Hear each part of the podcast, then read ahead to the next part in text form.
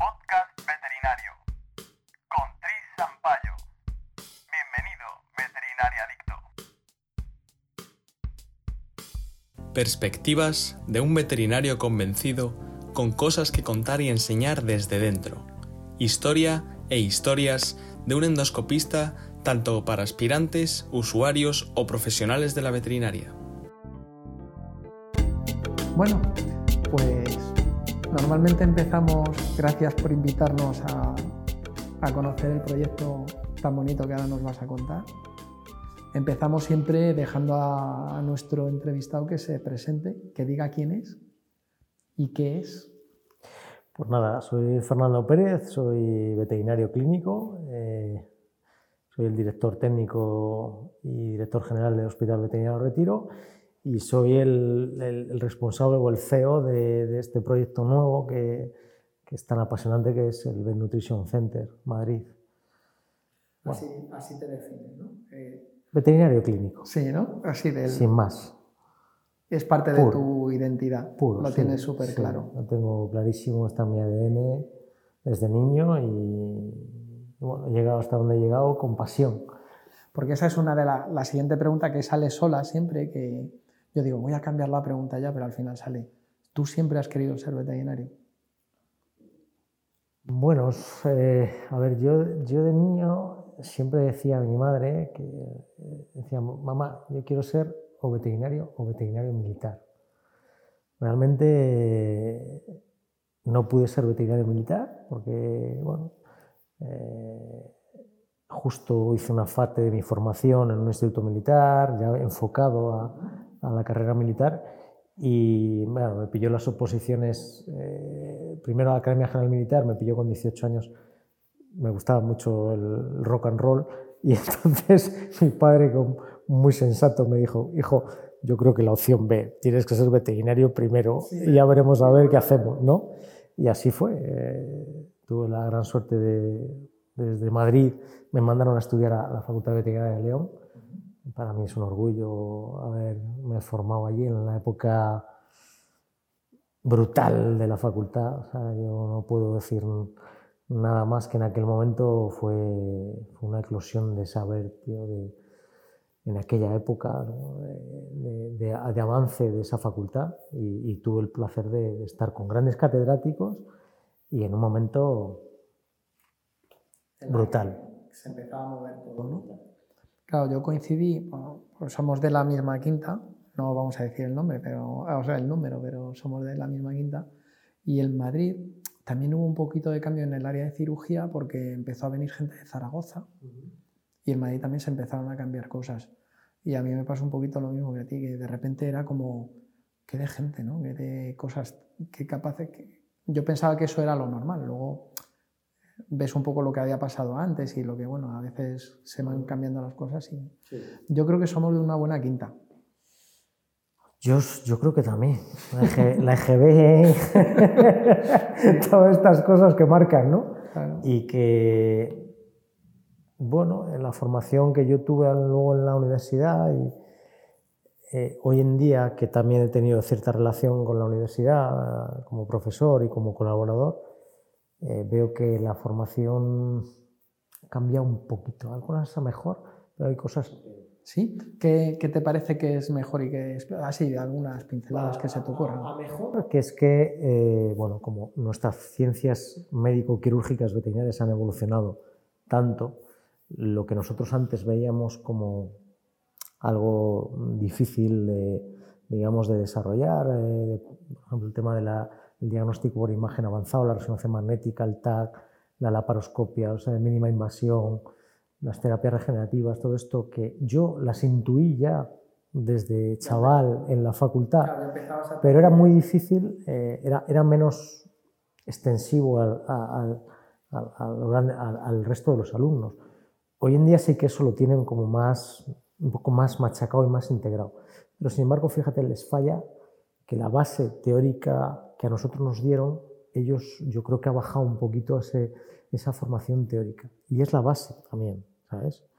Eh, digo, digo, muy bien, no, no puedes empezar la casa por el tejado. O sea, a mí viene muchas veces esa gente que, bueno, yo es que quiero hacer resonancia magnética de imagen, no sé qué y tal, Digo, pero bueno, pero primero tienes que, tienes que tener unos conocimientos muy profundos de, de tal o tal materia, ¿no? Esto hoy en día en, la, en, las facultades me da la sensación que ha bajado un poco la exigencia que nosotros tuvimos, por lo menos que yo tuve en, en León, ¿no? en una época... Claro, a lo mejor eh, entiendo que quizá nos... Pero bueno, pasa también en medicina humana, yo creo, ¿no? que nos apoyamos demasiado en esta tecnología y nos olvidamos del fonendo y de palpar y del de termómetro, ¿no? Hay una, hay una, frase que a mí me marcó, he tenido la gran suerte de conocer a, gran, a grandes médicos y que aprendí de ellos también y que apliqué técnicas de medicina quirúrgica de humana a veterinaria. Uno de ellos fue el doctor Pedro Guillén y un día hablando con él, el doctor Pedro Guillén en la clínica centro me decía, Fernando, los médicos necesitamos más mesa más escuchar al paciente. A mí eso me marcó. Y efectivamente, ahora en el centro que estamos, ahora mismo en el Ben Nutrition Center, es un centro que quiere ser sereno, en donde el cliente se ha atendido con, con más pausa, con más calma, más escuchando, con buena anamnesis, con buen escuchar, para luego poder hacer lo que tengamos que hacer. Una endoscopia, una laparoscopia, un, un una resonancia, pero hay que escuchar al cliente. Al cliente, hacer una buena análisis y, es más mesa. Al final, lo que decía el doctor Pedro Guillén, más mesa. Fíjate que para mí la clínica centro, bueno, hemos pasado, hemos sido deportistas y algunos deportistas todavía de los que estamos aquí ahora grabando y hemos visitado la centro con cierta frecuencia, ¿no? Tenemos ahí amigos dentro de los que están al otro lado de la mesa, que ya somos amigos, ya nos han visto tantas veces y, y siempre he visto ese, ese centro ese, como, como una referencia ¿no? de lo que me gustaría a mí hacer en nuestra profesión. Pues el doctor Guillén empezó haciendo artroscopia, que es una de las cosas que más me han gustado de siempre, y seguramente le tacharían de loco ¿no? en su momento y, mira lo que hay ahí detrás, ¿no? Y nosotros yo creo que tenemos que ir por ese camino, ¿no? Un poquito por... sin dejar de escuchar. Tenemos la, la capacidad o la posibilidad de acceso a una cantidad de tecnología y de conocimiento. Y yo no sé si tú te acordarás de cuando querías un artículo que tenías que ir a la hemeroteca, lo solicitabas por triplicado y te llegaba el, el, artículo cinco días después o un mes después.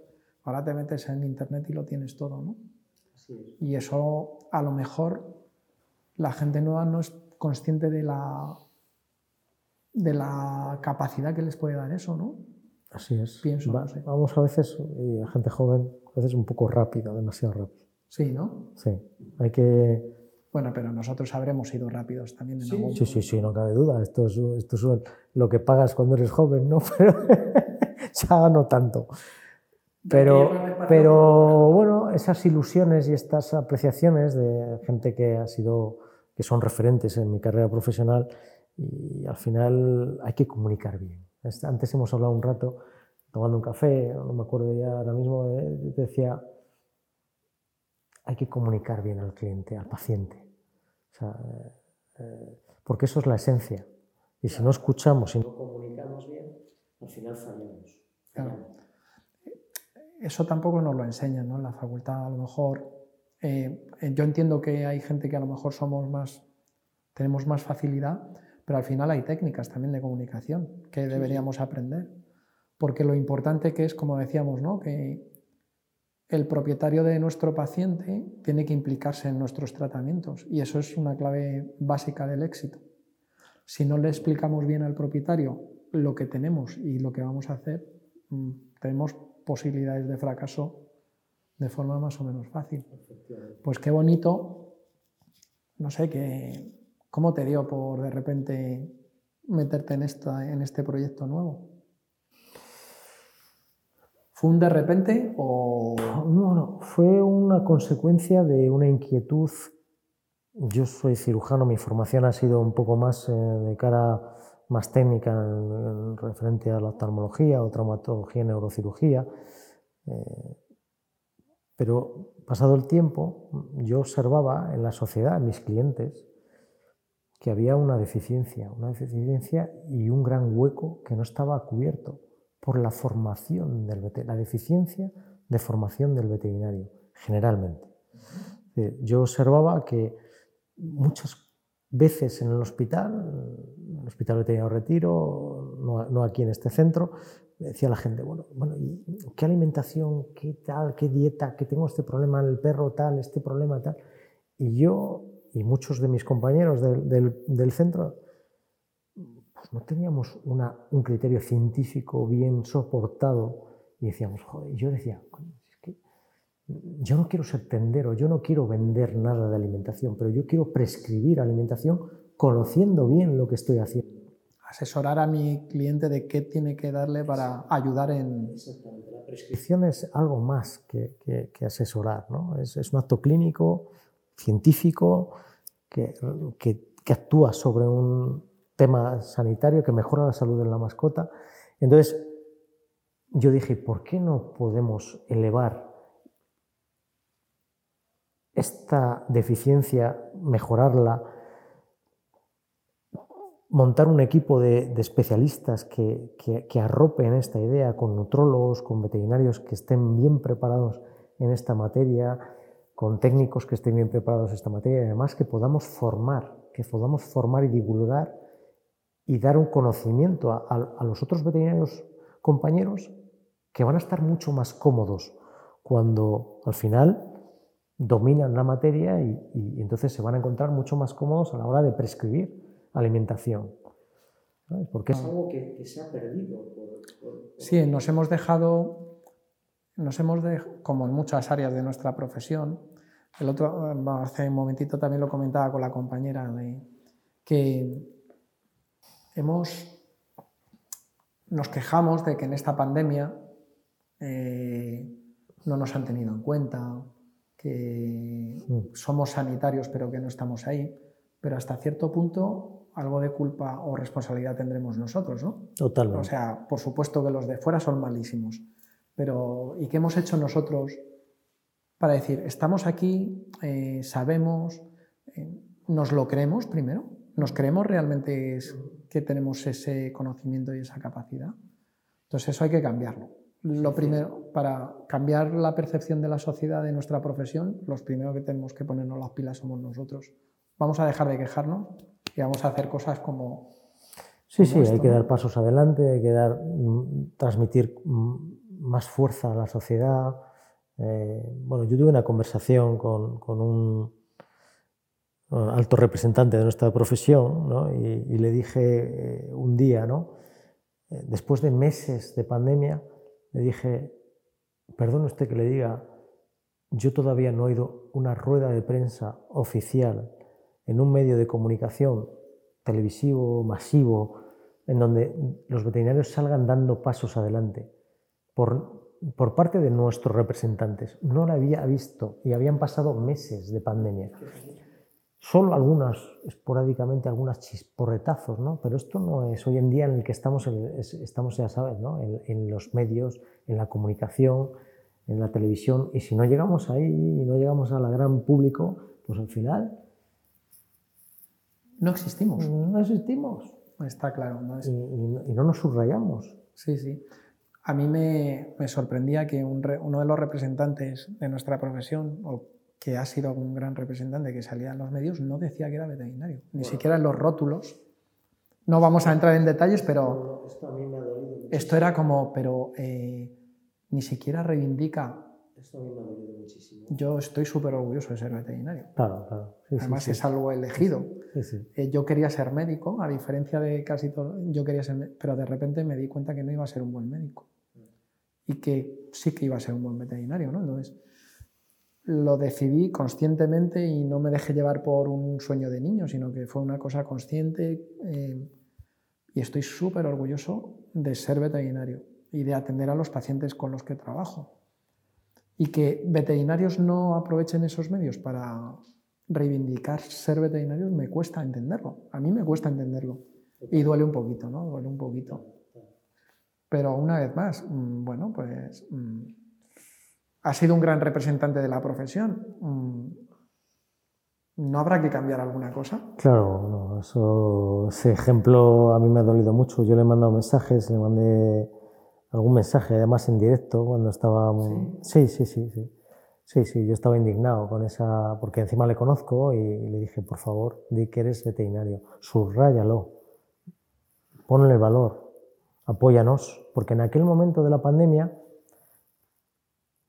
fíjate una cosa, te voy a decir, te voy a poner un, ejemplo que para mí me marcó. Aquellos primeros días de, pandemia, de confinamiento general, eh, yo acababa de hacer una digamos, había adquirido la gran parte de las acciones del Hospital Veterinario de Retiro, con la inversión que eso suponía. 25 eh, nóminas, en fin. Tú imagínate que en ese momento se para el mundo. Se para. el mundo. Yo en aquel momento, es, la sensación que tuve es como si, tuviera una, como si hubiera una caída, pero, pero al mismo tiempo hubo un momento, ese mismo día que, estuve en, en, un tobogán de emociones, sale el presidente del gobierno. Y cuando ese día el presidente del gobierno dijo que servicios esenciales, servicios de alimentación, tiendas de veterinarios, tal, que la gente podía salir a pasear con sus mascotas, en ese mismo momento, te lo juro, por mi madre, que dije, no hay miedo. Esto es una oportunidad única. Nos acaban de hacer un marchamo de calidad y de prestigio que sin querer lo tenemos que, vamos. Y así fue. Es decir, esta pandemia, lo que yo he notado en la sociedad, en el cambio de la percepción, es que la percepción del veterinario ha subido, la percepción y la, y la, la necesidad del animal de compañía, de seguir eh, valorando ese bienestar, de seguir cuidando del bienestar que genera ese animal de compañía a nivel psicológico al propietario. Sí, sí. Entonces ha sido pues, pues una salvaguarda para nuestra profesión brutal. Ha sido como, bueno, por una vez en una crisis no somos los peor parados, ¿no? nos siguen manteniendo el 21% de IVA, pero bueno, habrá que lucharlo también. Esto, fue las sensaciones, ¿no? Y digo, joder, menos mal. Sí. Menos mal porque, porque aquello fue durísimo, ¿no? Sí. Yo he tenido, yo dentro de mi actividad, pues trabajo en toda Europa. Y, y, claro, lo de viajar fuera de España ahora sí que está siendo una locura, ¿no? Yo me estoy reconvirtiendo un poquito, pero para mí también es una oportunidad porque quería empezar a dejar de viajar un poquito más y concentrarme en, proyectos que siempre he tenido dentro de, pues un poquito como tú, yo veo cosas en las que yo creo que tenemos que avanzar, creo que tengo formación y sobre todo también tengo el apoyo de médicos de humana, de medicina humana, que es de donde viene la fuente. ¿no? Si quieres aprender a hacer algo, déjate de tonterías y vete a ver cómo lo hacen estos señores que hacen 40 de estas al día. Y de repente ves que la sociedad está demandando esa calidad ese servicio. O sea, sí que lo he notado. Yo también lo he notado así. Es como, pues si no somos capaces de hacerlo ahora, mm, es que tenemos, mejor echamos el cierre, ¿no? Hay que, hay que aprovechar. Pero no por el, la oportunidad que nos dan de dejarnos hacer lo que sabemos hacer y de que valoren lo que sabemos hacer, ¿no? Si al final yo creo que disfrutamos de lo mismo, ¿no? Cuando te llega un caso complicado y lo resuelves y, devuelves a la familia, al otro ser. Para que lo Eso es único, esa es la suerte que tenemos, que cada día nuestro es diferente y hoy lo decía, ¿no? No sé, unos compañeros, eh, es que mi día a día cada día es, es totalmente diferente, es apasionante, no, no hay nada igual yo sigo viendo con la misma pasión que vivía hace 25 años cuando empecé a, a, trabajar, a, hacer la profesión, a ejercer la profesión y, hoy en día encima, bueno, con los medios que tenemos, con, con el arrope que hay, el conocimiento de la sociedad ya nos empuja más. Por eso surge este centro, el Ben Nutrition Center, porque, porque hay, una, hay un hueco, hay una demanda de la sociedad que necesita saber, necesita una herramienta más para el bienestar de su mascota, de su animal. ¿no? y, los veterinarios tenemos que estar a la altura, una vez más. una vez más. ¿eh? Yo, mira, de, de, chaval, yo tengo una anécdota el otro día hablando con unos amigos. Dijo, yo, mira, yo tengo una anécdota que me acuerdo de las primeras resonancias magnéticas cuando yo vine de León, de la facultad, que ahí, ahí, ahí, ahí tuve, ¿no? pero ya, claro, en aquella época, hacer una resonancia magnética de un animal. Yo, yo llegué aquí a Madrid y, y, íbamos por la puerta de atrás, me acuerdo, tres compañeros, ¿no? Era Valentina, José Luis Puchol y yo íbamos por, por la puerta de atrás de una resonancia magnética. Pero buenos elementos, ¿no? Eh, eran buenos elementos ahí y un poco de puntillas, ¿no? Eh, para hacer una resonancia magnética a un animal, ¿no? Y cuando decías a un cliente que le ibas a hacer una resonancia magnética... De cuando podíamos meter pacientes en los hospitales, claro. bueno, se podía. Te, miraba, te miraba el cliente como diciendo, este está más loco que le acaba. Hoy en día nos están empujando y gracias a Dios, claro. gracias a Dios, a esos pioneros y a esa gente. Volviendo al Fernando pre o en formación, eh, ¿te fuiste a León eh, siendo de Madrid o sí. cuéntanos? Yo a veces hago preguntas personales, me contestas sí, lo sí. que quieras, ¿eh? pero me interesa la parte de Fernando. Quiero conocer a Fernando. ¿no?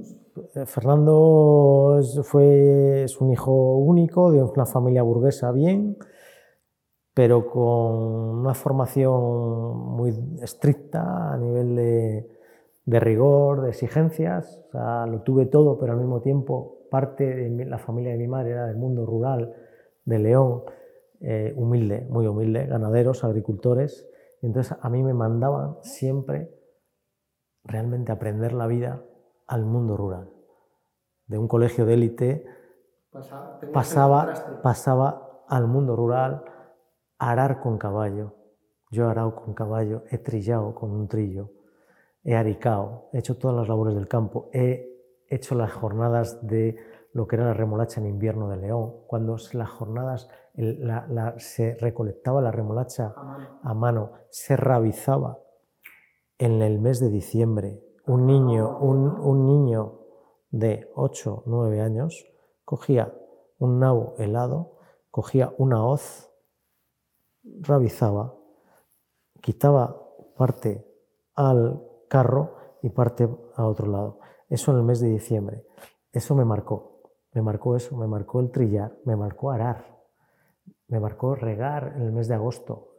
Todas las tareas del campo me marcó ordeñar. Yo ordeñaba, me mandaban a ordeñar, me mandaban sacar el estiércol de la cuadra, no con una pala de una máquina, no, no. Yo iba con una, ¿eh? con una hoz, con unas botas de mierda hasta aquí, con perdón, y eso me lo hacían como formación. Porque mi madre, muy lista, eh, maestra de, eh, oficial, me decía, hijo, ¿ves esto? Esfuérzate, estudia, esfuérzate, que aunque eres hijo único y lo vas a tener todo, ojo, eso me ha marcado. Entonces, y tuve la gran suerte de tener esos referentes. Mi tío carnal era un ganadero, un ganadero brutal, un amante de los animales, que vivía por y para los animales. Eso me impregnó. ¿Tú sabes lo que es ver a un ganadero, a mi tío, el mes de diciembre, en enero, el mes de noviembre, el mes de febrero, con manga corta por aquí, saliendo con los terneros a ayudarles o a, ordeñar? Eso te marca. Sí, eh, eh, es que no, me estoy riendo, me estoy sonriendo porque me están viniendo vivencias de cuando yo era niño. Me, esta... pues ese, es, ese, es, el Fernando que la gente no conoce, porque la gente a veces parece que Fernando conoce este está, este está, no, no, este, este no, este, este, este, este los, sí, sí, sí, pero no. Pero, pero no ha venido pero solo, no, es el, ¿no? Eso no es Fernando, eso es la imagen externa de Fernando. Fernando es, es mundo rural, es campo, es tradición, es los valores, los referentes los he cogido en los pescadores de Menorca, donde yo aprendo mucho, eh, en los agricultores. Los ¿Te gusta el mar también? Sí, bueno, la, la pasión mía es, es, el mar. Sí. sí, sí Cuéntanos un poquito si quieres. Bueno, tú conoces, bueno, siempre, siempre, eh, tenemos una audiencia limitada, pero esto se va a hacer dentro de dos o tres años, tendremos miles y miles. Y... No, bueno, me conoce toda la gente que me conoce, esto es un, pero es muy lo, saben, lo, que lo, saben, lo saben porque yo fui veterinario militar, tuve la suerte de, bueno, yo de niño pues, siempre el mar, Cantabria, yo veraneaba en el norte y en, y en el Levante. Ya de niño ya, ya hacía mis primeros pinitos navegando, liándola, pescando, buceando, de niño, de niño, de muy pequeño. Eh, tuve la gran suerte de, hacer la mili, yo cuando acabé la carrera en León, mi padre me dijo, bueno, pues, yo te, te he buscado una plaza en el cuartel general para que hagas la mili, no sé qué, ¿no? Entonces yo le dije, tururú que te vi. ¿Cómo qué? Digo, espérate, espérate. Plazas de veterinario de, que yo podía hacer y salían plazas eh, canarias o baleares. Yo dije, a Baleares. Y estuve los mejores, de los mejores 11 meses de mi vida, los pasé de veterinario militar en Menorca. Me enamoré de, de la, del mar, de lo que es las Baleares. Es, allí ejercí de veterinario en todo el concepto, porque yo llegué, cuando yo llegué de veterinario militar, se había jubilado el capitán de plaza militar. Entonces yo llegué responsable máximo de la sanidad militar. Inspección de los cuarteles, bromatología, cocinas, proveedores, proveedores, eh, la sección de los perros de la policía militar, la detección de drogas y explosivos, la parada que había ahí de sementales del ejército. De repente ejercí de todo. O sea, de todas las, todas las parcelas. No. Entonces yo me iba a pasar la inspección de los proveedores, de los cuarteles, de las cocinas, revolucioné aquello, porque yo venía, la última asignatura que me dio la bromatología, entonces iba puesto no, a tope. Entonces llegué, llegué como elefante por cacharrería. Bueno, a mí el coronel me tenía un miedo de, hostia, porque les, les cambié, les, les modernicé todo el concepto. Yo en aquella, cuando entré, todavía los, las cocinas servían la comida con los, eh, ¿cómo se llama? Con los eh, con los monos de, de, de estos verdes, de, Sí, sí, tal, sin guantes, sin gorros, eh, todo lleno de, bueno, en fin, unos medios eh, deficientes a nivel higiosanitario. Entonces yo llegué, pam, pam, pam. La bromatología tope. dejé aquello, bueno, me reconocieron, de hecho me hicieron un, un reconocimiento oficial. Encima me enamoré de, de lo que es la- el mar, más todavía, de Menorca, he seguido yendo mucho allí y, y- y, bueno, pues aquello fueron los, de los mejores meses de mi vida. Cuando tienes un momentito de buscar, me voy a esconder del mundo, te vas al mar, a la montaña, al pueblo, al mar. Me voy al mar. Me voy al mar o me voy a la montaña de los picos de Europa o me voy a Cantabria. Busco siempre... Es que no se necesita más. Si Eso. tienes las Baleares, el Mediterráneo allí y la montaña allí, Eso es. ¿qué más le puedes pedir a la vida? Pero vamos, yo soy un tío muy, o me voy a, por parte de mi familia es de Burgos, los picos de Ubión, la zona de la Sierra de Manda, Laguna Negra de Neila, toda esa zona. Negra, ah, Pues sí. ahí tenemos una... Yo creo que en la Laguna Negra estuve en unas navidades, un 25 de, de diciembre. Yo estoy todas las navidades allí. eh, nos eh, perdimos en mitad de- del bosque del Pinar aquel. Qué frío, o sea, ni en picos, ni trabajando arriba en picos en el Urriello y en, en, en- en Valla, frío. O sea, yo nunca había pasado tanto frío, ¿eh? Y vamos equipados, porque estábamos de ir a escalar, eh, de hacer invernales en picos y fuera, "Bueno, vámonos aquí a los montecitos estos a dar una vuelta. ¿Qué 25 de diciembre pasamos? Me acuerdo además, teníamos una mandarina que compartimos el compañero que íbamos y yo, que no- porque no. Y ni agua, ni- bueno, no, pasamos. Y fue allí. Yo creo que es el peor sitio donde más frío he pasado. Vamos, que a mí me, me encuentras muy fácil aislado, de hecho es donde más me, me recupero, es montaña, es mar, eh, es- no, no necesito nada. Y esta pasión, locura tuya a nivel familiar, ¿qué tal se lleva? Pues bueno, eh, tengo, tengo la, la- gran suerte de, de tener a mi lado un, una pedazo de, mujer, ¿no? es un- más allá de, es una, como digo yo, la, la hembra total, ¿no? Es una madraza, es una profesional, está detrás de mí, me cuida, cuida de mi, mi espalda, bueno, es la gerente de, mis negocios. eh, mi compañera, eh, mm, me permite y me, y me defiende y, me, y asume los defectos y, y, esta, vida tan, tan sacrificada por, por y para la veterinaria. ¿no? Eh, al final, pues bueno, es una forma de vida, sabes que un domingo te levantas y te tienes que venir a ver un paciente que se te ha quedado aquí y que está hospitalizado y que la has operado de la columna y que, y que, tienes que venir a verle sí o sí. O sea, no hace falta que te... No, no, no, no, no me vale que me digan, oye, va bien, va no sé qué, no, me vengo yo. O sea, no, no soy capaz de, de, de ceder esa, esa, esa, esa responsabilidad y, y, tengo que venir. ¿no? Entonces mi mujer a veces dice, bueno, este ya está este loco. Bueno, cambio, cambio, la comida, ¿no? Esa que tenemos la cambio un poquito. no sé si te acuerdas que pero bueno, que ya pero, en caso hacemos pero bueno, eh, lo llevan, lo llevan bien y me soportan bien y, y, bueno, luego con tanta pasión que yo creo que les arrastro un poquitín esta pasión, ¿no? Sí, ¿no? Sí, sí, yo creo que sí.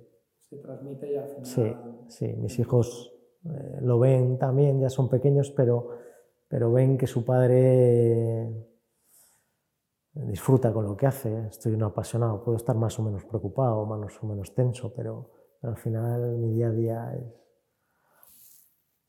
es de un veterinario, sacrificado y, y, nada más. Claro, esto sin pasión yo creo que imposible. ¿no? Posible. Claro. Imposible. Imposible porque es, es un suma y sigue. Eh, bueno, evidentemente no, no cabe duda que, que, la responsabilidad de tener una empresa grande, que, donde hay mucha gente detrás de ti, pues te puede también mucho, pero a mí me puede más la exigencia, ese, ese cliente que, que, tienes que sacar adelante, que, que, ha dejado en ti esa responsabilidad, que, que confía en ti y, que, yo no puedo fallar, ¿no? No puedo fallar. Entonces ahí me exijo mucho a nivel personal y arrastro, tengo que arrastrar al final a la gente. ¿Y te consideras hacia tu equipo de veterinarios y veterinarias, ¿cómo te sientes? ¿Cómo, ¿Eres un tío duro? ¿Eres un tío exigente? Está claro que lo estás sí. diciendo, pero ¿cómo Mira, se lleva? Soy, soy, un, soy un... No me gusta ser jefe. Es un rollo. Es un rollo... No, no me gusta. Cuando me pongo en plan jefe, no es mi mejor versión. Eh, me gusta ser más compañero. Mm, ellos ven que encima su jefe es el que está siempre ahí también, que aparece a las ocho y media de la mañana para empezar a operar y dejar terreno libre para lo desde después, operar una columna, operar unas cataratas, que es mi especialidad, oftalmología, en neurocirugía. Pero mm, ellos saben que soy un tío muy o blanco o negro. Tengo un problema, eh, soy bastante directo, soy del norte, soy, soy un poco brusco a veces, exigente, pero al mismo tiempo muy, me gusta ser muy... Yo cuando confío en alguien, ya eh, tiene conmigo cancha abierta dentro de la responsabilidad y tal, pero como te pongan la diana, soy, soy complicado, soy complicado porque, joder, soy, soy un que, que, que, voy siempre mirando y entonces, eh, bueno, al final me gusta llevarme muy bien con la gente, me gusta ir con mis compañeros a comer, me gusta ir a tomar una copa, antes cuando se podía, ¿no? Y, y sobre todo disfrutar con ellos, eh, pues, pues más allá de, de, lo que es estar ahí, ¿no? Uh -huh. Pero bueno, soy un jefe, quiero ser un jefe bastante, a veces, eh, compañero. ¿Has dicho que, que, todavía eres profesor o colaboras en alguna universidad? O... Sí, sí eh, bueno, hasta, hasta la época de la pandemia yo iba, voy, bueno, el responsable del servicio de oftalmología de la Universidad de Alfonso X el Sabio, iba todos los jueves al hospital a pasar la, la, la, la consulta de oftalmología. Lo que pasa es que cuando llegó la pandemia tuve que, por seguridad, por seguridad de mi empresa y por seguridad misma, o sea, yo, lo que no, yo entendí que no podía mezclar, eh, a ver, en la universidad al final hay alumnos, muchos chicos jóvenes, mm, veo otro, otro grupo de gente importante y grande. Eh, yo al principio tuve que hacer unos movimientos de preservar la seguridad de este hospital eh, y el hospital, el hospital veterinario Retiro y tal, y, y- y no quise mezclar. Entonces yo avisé a la universidad y dije, mira, yo lo siento, pero mientras dure la pandemia mm, no, no puedo estar mezclando con ese posible riesgo, ¿eh? y porque ahí hay alumnos, porque hay chicos jóvenes, ya sabemos que son chicos jóvenes, eh, a mí me daba un poco de, de precaución y sobre todo por, por, por preservar eh, mi, mi empresa, ¿no? Eh, entonces ahí, bueno, cuando pase esto, pues volveré a retomar si Dios quiere, si puedo, eh, pues, la, la- la parte esta de, de servicio en, en el hospital de la Universidad de Salvo, ¿no? ¿Y la docencia cómo es para ti? ¿Te gusta? Mm, ¿Te recompensa? ¿Crees que es más esfuerzo que lo que... Eh, es buena pregunta. Eh, creo que he tenido fases en mi vida, en mi vida profesional, sobre todo cuando no he estado muy saturado, sí que yo eh, ahí me he entregado más, me he entregado más a, enseñar, a transmitir, de hecho en el mismo hospital, a, poder...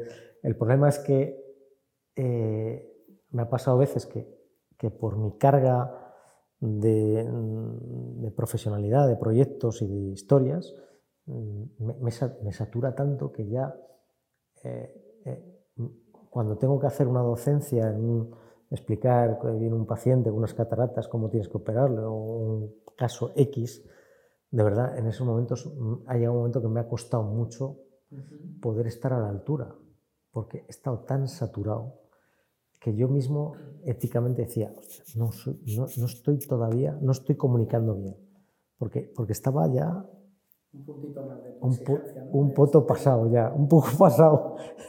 Pero cuando estoy bien, cuando estoy sereno, cuando estoy con ganas, cuando estoy tranquilo, cuando estoy enfocando, focalizando bien y no tengo tanto ruido alrededor, mm, me encanta, me lo paso fenomenal. Yo creo que transmito mucha pasión. Ellos, los alumnos en sí, me, me gusta mucho el- el enrollarles en, en la historia.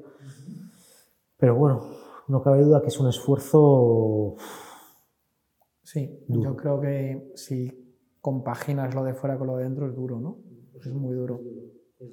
Porque económicamente no está compensado. O sea, No, no, no, no, eso no se hace por... no se hace por No, no, no, no, no, no es un tema... No, yo nunca lo he hecho por, por un... Nada, para nada. Un tema económico, mi relación con la universidad de siempre ha sido por familiar, porque mi padre ha sido uno de los que eh, desarrollaron el proyecto de la Universidad Alfonso X el Sabio y, y esa facultad de veterinaria, ese hospital lo diseñé yo también con un grupo de gente ahí, he estado desde los comienzos, o sea, que es que Lo has vivido- lo- es, un, es un- como una creación que está ahí y que, que me da pena a veces desligarme y tal, ¿no? Pero bueno, la vida es así, Y son bucles, ¿no? son bucles, O- son bucles, o sea, son bucles. Se va uno de un sitio, pero Sí, muchas veces se vuelve sí, otra vez. Sí, sí. Así que bueno, ahora estamos focalizados en este proyecto, es un proyecto bonito. Aquí va a haber un, un foro de formación, un fórum de formación que me apetece que sea top, que sea un foro de debate, de, mm, de sumar en la profesión, de, de compartir, los que ya tenemos una experiencia y unos años, ¿no? Eh, sobre todo la gente joven y, y que, y que cojan ahí esta, ese esos relevos. Que ¿no? empiezan a empujar también, ¿no? Sí, hombre. Hay gente empujando, Muchísimo, ¿eh? ¿no? Hay gente Muchísimo. empujando. Pero mira, yo, fíjate, el otro día decía, ¿no? Eh, hablando, me despierto a veces por la noche y ya empiezo el ordenador a, a tal, y, y me vinieron a la cabeza los grandes, grandes profesionales que yo tuve el, el honor de conocer y de aprender de ellos, ¿no? Miguel Luera, Miguel, Miguel Ruiz,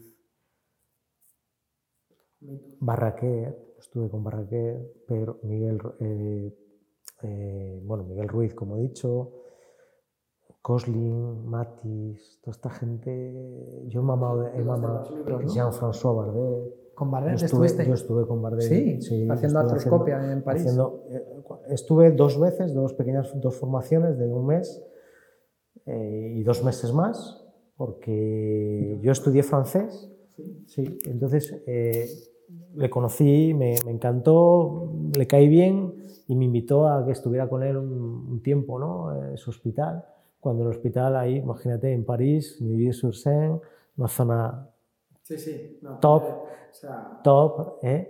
pues ya en aquella, te estoy hablando hace 20 años, 25 años, Palacete, tac, tac, operaba columnas y ahí venían los americanos a hacer artroscopia, a que les formara él en artroscopia y en prótesis de cadera y todo esto.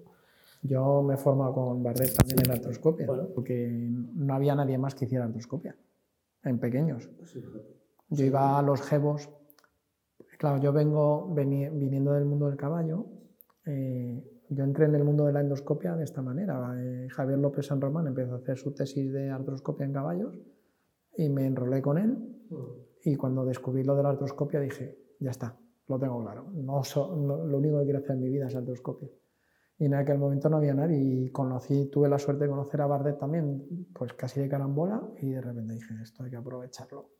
Pues estuve con él dos periodos Mm. buenos, Un personaje aproveché muchísimo, me abrió los ojos, me abrió los ojos totalmente.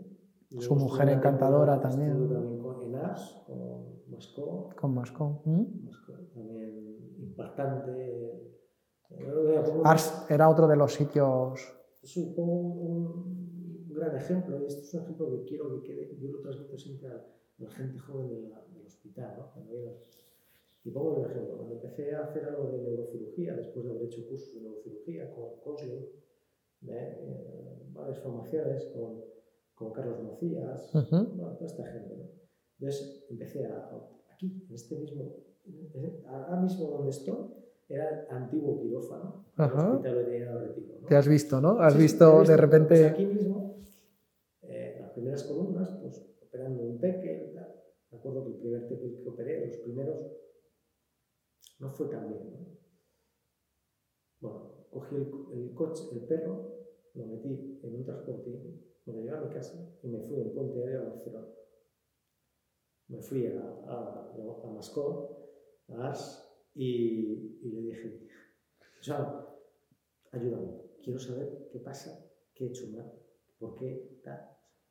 Entonces, bueno, fui, me dieron cuatro, cuatro cachetes y me mandaron otra vez para acá, volví a operar el perro y el perro empezó a. Eso lo hice yo. Esa perseverancia, esa actitud, lo que te quiero decir, Sí, sí, sí. pero la gente parece que enseguida ah, yo me cogí el perro, me metí en un puntero, nunca se me olvidará, con el perro, ¿eh? el teque, aquel famoso, me lo llevé. Me dieron para pelo, ¿eh? pelo, porque me han hecho mal esto, esto, esto, esto, te dije que tal. Me volví y me dijo, no, y ahora te vas y lo operas. Otra vez". Pero que. Pero, ¿entiendes? Sí, sí, sí, te entiendo. Vamos. De hecho, hace dos semanas mm, me llegó un caso de una perrita que habían operado en otros dos sitios. Bueno, no vamos a entrar en detalles, pero un desastre. Y mira que habré hecho cistoscopias y uretroscopias, no sé las que llevaré ya. Y yo entraba, que es un tubo, es una cosa sencilla, y decía, no lo entiendo. No entiendo qué está pasando aquí. Pues, ¿qué haces? Mm, A mis 52 años y 20 años de solo hacer endoscopia, pues tirar de teléfono y digo, échame una mano porque no sé qué. Y está pasando. Te coges al perro, convences tal y me voy para Zaragoza. Que podría haber sido Zaragoza como podría haber sido Sevilla o Ars o donde hubiera, en este caso yo creo que donde me podían ayudar era ahí y, y para allá que te vas. Entonces, te pones de espectador y al final, claro, no, no, yo no me puedo estar quieto, al final acabas implicándote y al final acaban cuatro cirujanos reconstruyendo aquello que tres cirujanos guays de Madrid me habían dicho que, que había que sacrificar a la perra, pero yo decía que no. A lo mejor es el final, pero es que no entiendo, o sea, no quiero dar sin saber lo que está pasando. A lo mejor llego a conocer lo que sabemos lo que está pasando y es que no hay más que hacer, pero hay que saber lo que está pasando, ¿no? Es, eso es un poquito una obsesión. Ayer mismo tuve otro caso en el que un compañero decía, no, hombre, pero si esto tiene 12 años.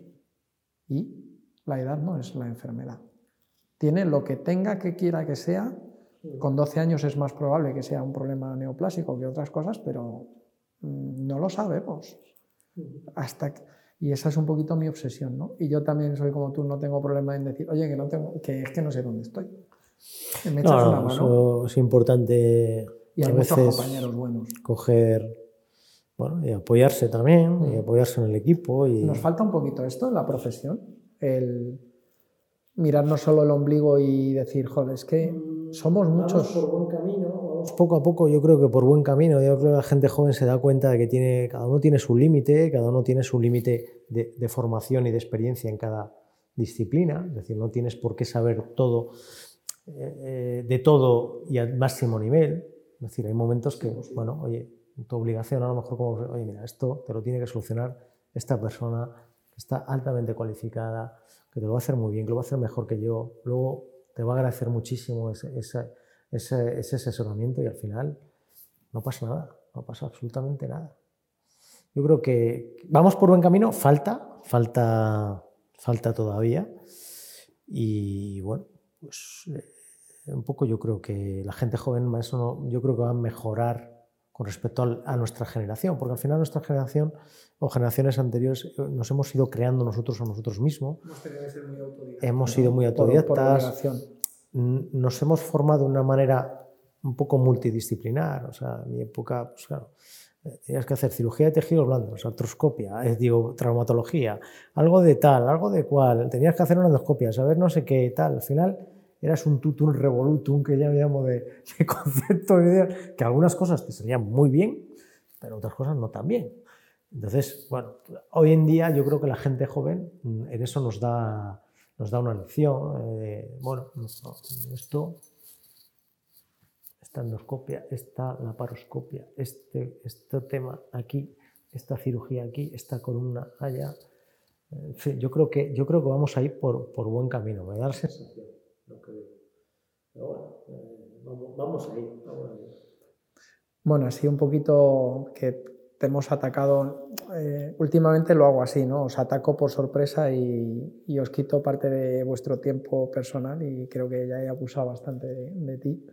Pero sí me gustaría que si algo no te pregunta, algo, algo te ha surgido, has querido decir, que aproveches y te expreses libremente. Mm, pues, sobre bueno, no, no, realmente mm, al final donde estamos, donde estamos, mira, voy a decir una cosa que, que lo he dicho más veces. Este centro, ahora mismo en esta zona donde estoy yo sentado, era un quirófano, fue el, el origen de una gran empresa, de un hospital donde lleva 35 años de trayectoria. Se dice bien. ¿eh? Una, y está hecho a base de sacrificio, de constancia, de perseverancia, de amor, de pasión, de pasión. Y de, de eso, de, a mí me gustaría transmitir a la gente joven sobre todo que, bueno, que hay que seguir, hay que sufrir, hay que, hay que esforzarse, hay que, hay que sacrificarse, que al final los éxitos llegan por sí mismos, ¿no? Si haces las cosas bien, eres ético, eres noble, ayudas a la gente con nobleza, con ética, con involucración personal. Pues al final nuestra profesión lo que nos da es, eso, es, poder ayudar a la gente a través también de los animales. Esto es, muy importante. Esa parte de trabajo hacia la sociedad que, que cuesta ver, ¿no? que, apoyamos a la... Yo muchas veces remarco la ayuda que el veterinario hace psicológica de la sociedad. No, no solo es ayudar a esos animales, que por, supuesto, ¿no? pero es que la gente necesita de la naturaleza, de los animales con ellos. Es decir, yo soy muy, muy fanático de, que el hombre tiene que volver al mundo rural, a la naturaleza, al contacto con el monte, con el campo, con la tierra, con la esencia, con los animales, porque es lo que te hace feliz. O sea, y te da más serenidad, ¿sabes? Entonces, la gente en las ciudades, los pobres, la gente que vive en la ciudad, que es, para mí es, es, una jaula, ¿no? Es una jaula la ciudad, pero que tengan un animal de compañía, el, el cariño que da, el, las emociones. Este centro se llama Ben Nutrition Center y el, el cristal pone alimentando emociones. Esto es lo que mueve el mundo, las emociones. Está claro. Así que nada, ahí estamos. Pues un placer, un pedazo de placer. Muchísimas, muchísimas gracias por este ratito. He disfrutado muchísimo, me ha encantado, me ha encantado. Proyectos como estos son necesarios.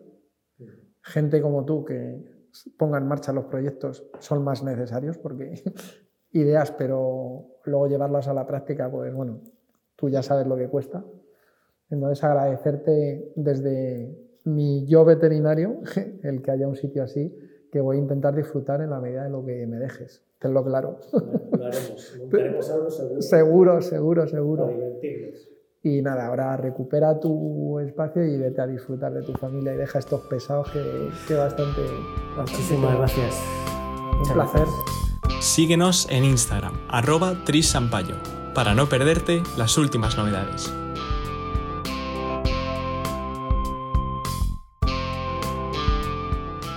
Recuerda, puedes encontrarnos y seguirnos en YouTube, Spotify, Google Podcast, Apple Podcast, eBooks y Anchor, entre otras.